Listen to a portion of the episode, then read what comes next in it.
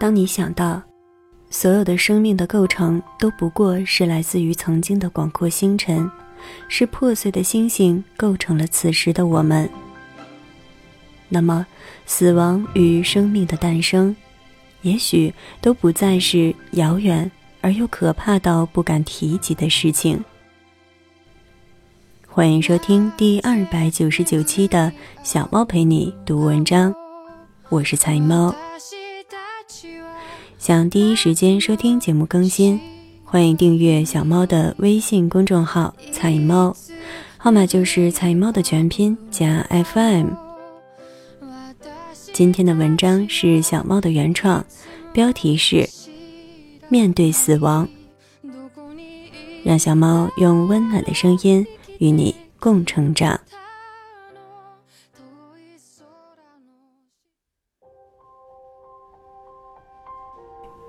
面对死亡，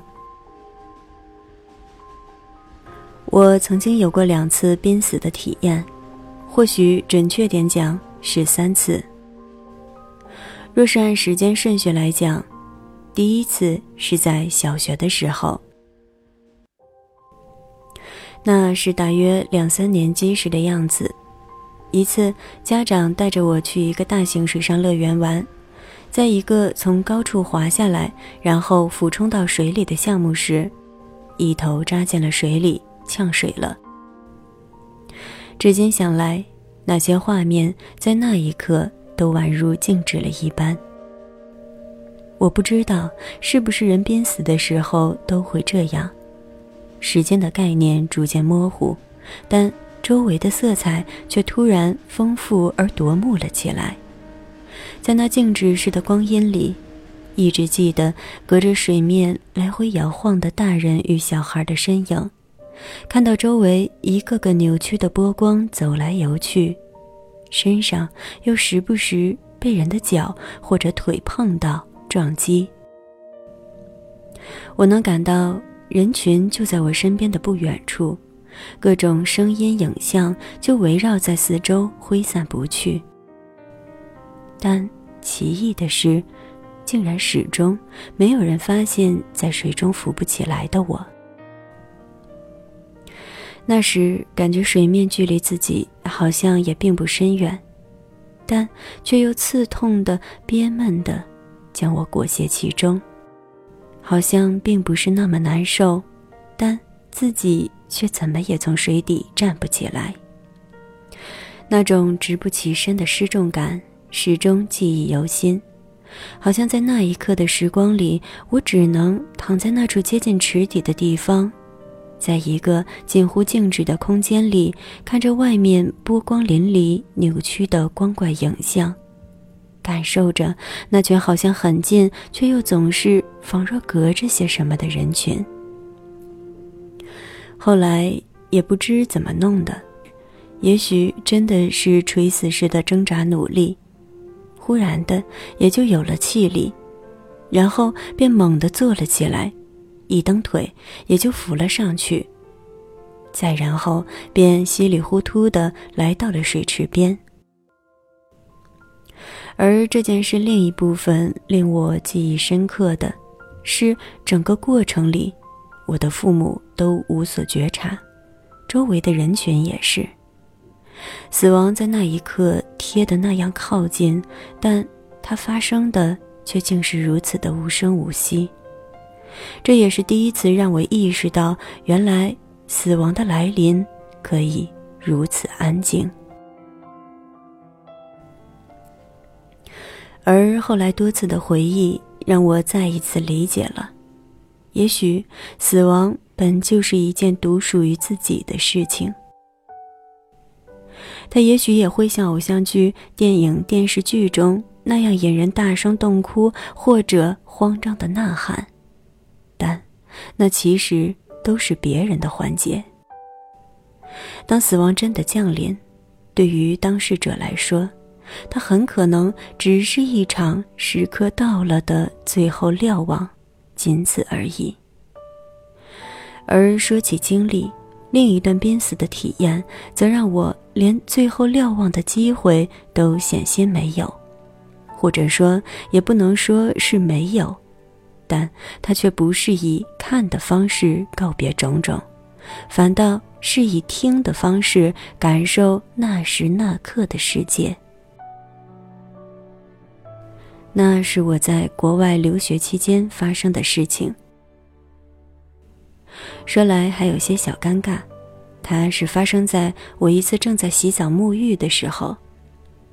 当时学校将我们安排在的是一栋刚刚建成没多久的学生公寓，因为是新建成的，所以住宿环境相对优越一些。沐浴的地方是一个独立的单独房间。不大，但分内外两室。人进去后，在外面放好衣物，就可以进内间单独沐浴了。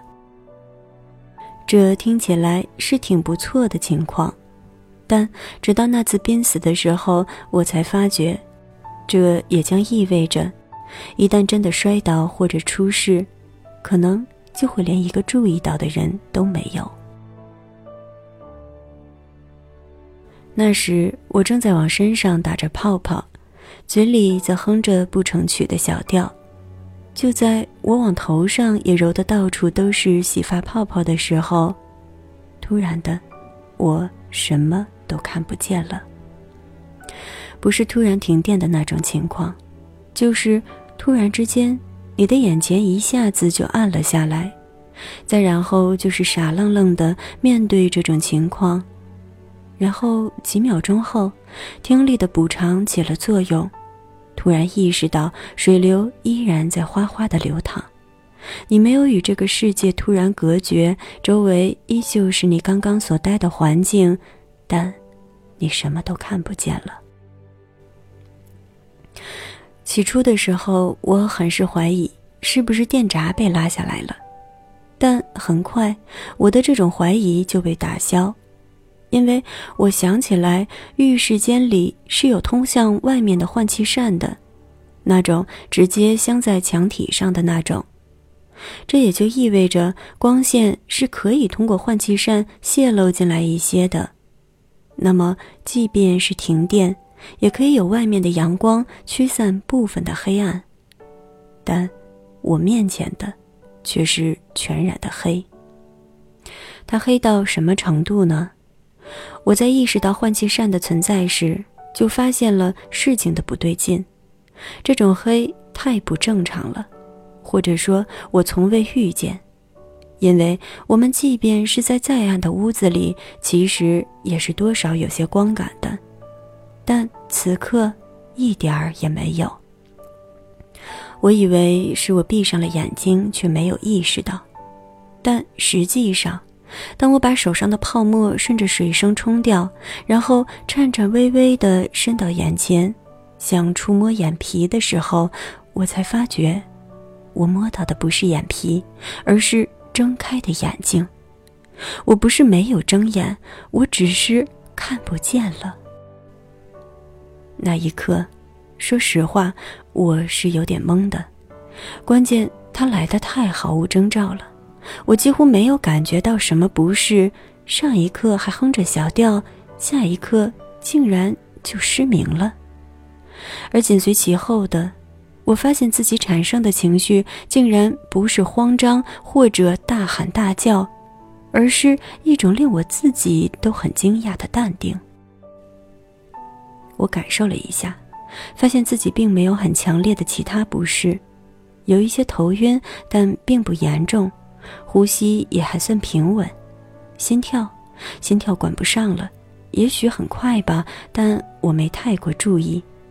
我想到的是，我还浑身都挂着泡泡，这要是接下来再出其他状况，然后有人发现送我去医院了的话，我这个样子岂不是很不雅？于是顺着水流声找到方位后，便赶紧挪了过去，从头到脚的冲了一遍。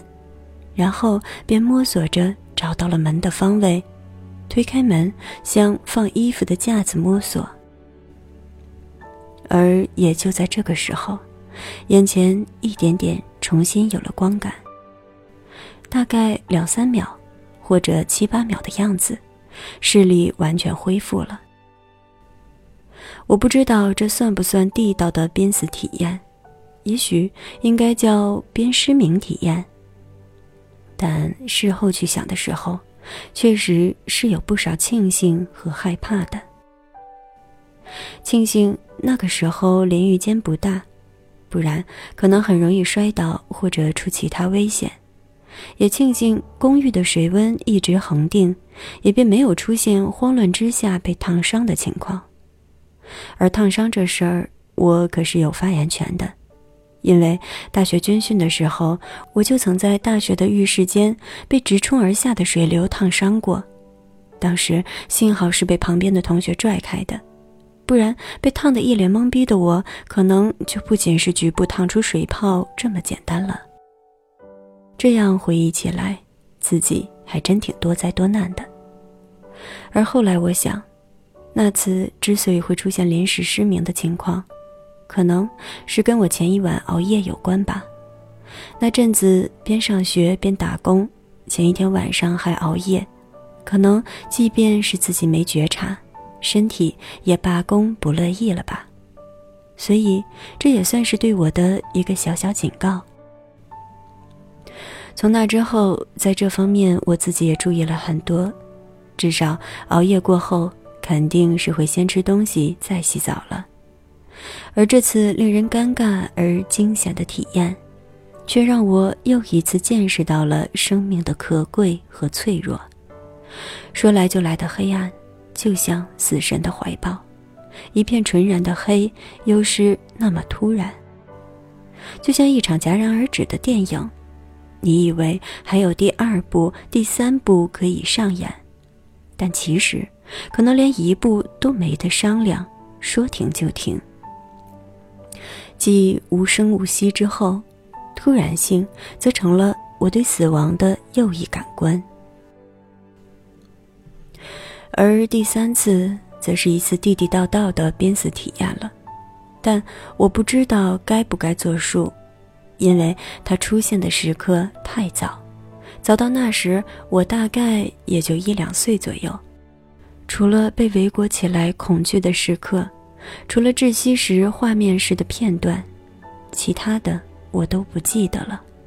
前因后果也都是听家长说的，才一点点补全。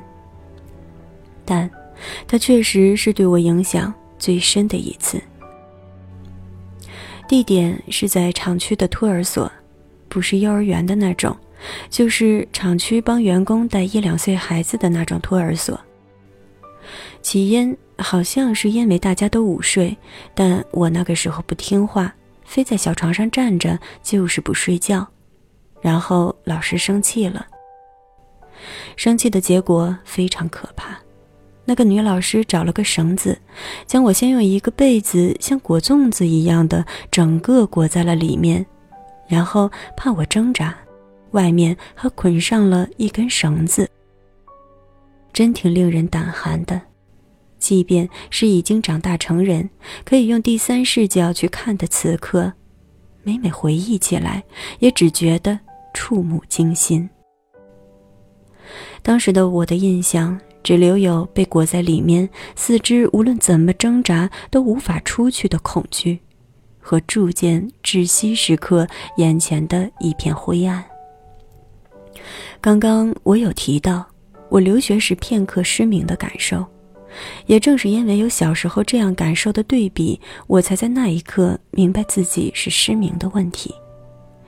因为即便是被被子裹住，只要是在白天，多少人还是有一些光感的。但也正是这份光感，让一点点窒息的感觉越发明显和绝望。当然，那个时候的我是没有那么多诗情画意的感受的。大概也只感觉到了憋闷，所以也便变得越发挣扎，而这只引来了更加严厉的惩罚。再后来的事儿，我就没什么印象了。听我妈说，她接我的时候，我的脸色都不对了。那个老师还跟我妈说，是我自己不听话，中午不仅不午睡，还随意排泄到了被子上。我妈还就此一个劲儿的跟人道歉，等这事儿真的真相大白，那都已经是我有印象的高中阶段了。一次偶然提起，我妈才弄明白当年到底是怎么回事，联系前因后果，也就明白了，原来那个时候我是因为被窒息所困，才导致的大小便失禁。我那不对劲的脸色也就有了答案。可惜，黄瓜菜都凉了。我挺羡慕我一个一起长大的小伙伴，他回家就跟妈妈指着痰盂，指指脑袋，然后他妈妈就发现了老师打孩子的问题，不仅去托儿所里找了老师，还给他转走了。这事儿我能知道，还多亏我俩一起长大，我们的妈妈也直到今天都是好朋友，所以大了之后聊天才得知了这么个插曲。可我就没那么幸运了，可能也是事情发生的太隐蔽，直到高中我妈才弄明白，但那个时候她又忙着些别的，也就很快把这事儿放到脑后去了。而这件事对我的影响却是很大的，直到今天，我仍然对所有被子或者怀抱覆盖超过脖子以上的情况非常紧张。一秒不到就会感觉窒息、恐惧，那种恐慌大概已经刻到了我的骨子里，以至于我对于所有令人感到窒息的事情，甚至只是某种颜色、某些味道，只要是令我的感官会联系到窒息的，都会令我分外难受。这，大概也算是一种后遗症了吧。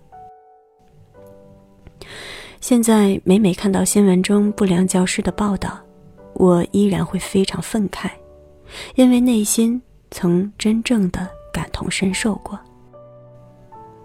对于死亡这个话题，我在中二叛逆时也曾一度向往，在逆境困难时也曾尝试拥抱，在努力生活后也曾避不提及，而直到今天。长大成人，作为成年人的我，再一次回忆时，我才发现了它的远和近。所有的描绘都具有诗意，所有的慨叹都指向神秘，而唯有真的曾贴身接触，才体察到了它的安静无声与突如其来，以及它的残忍与慈悲。所有的生命的构成。都不过来自于曾经的广阔星辰，是破碎的星星构成了此时的我们。死亡与生命的诞生，都不是遥远而又可怕到不敢提及的事情。当它来临时，无需畏惧，因为这天地、这万物、这广阔星海，都可以是自己的归途。当他离去时，也请无需庆幸，因为我们终有回归他怀抱的时刻。所有的不愿死亡，都宛如一个不愿归家的孩子般执拗，并非不好，却也不必过于执着。当六月的晚风伴随你下楼而去的脚步，你是否也能从中感受到曾经的属于其他生命的温柔？我们来时一无所有，我们的归去也不过是再一次化作广阔星河。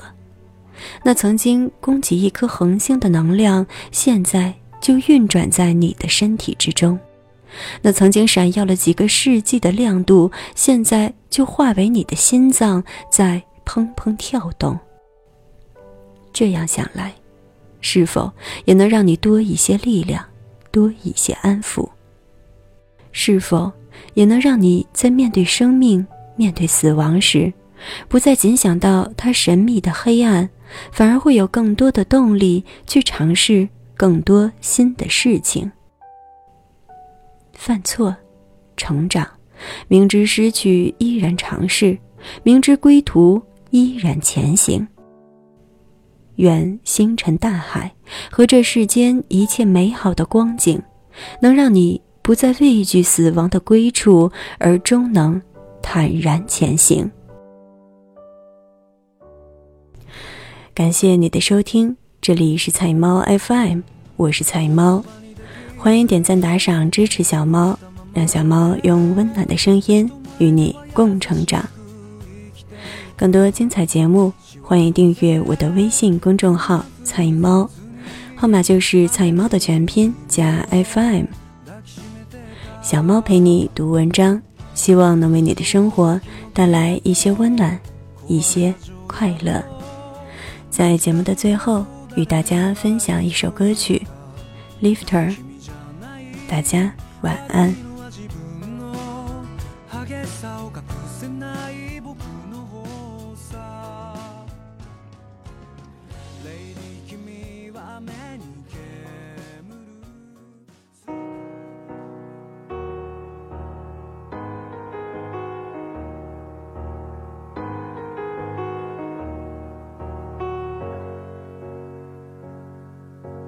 Praises, praises in my heart, praises in my heart for you. Holy Spirit, fill me up, Spirit, fill me up anew. Awaken my heart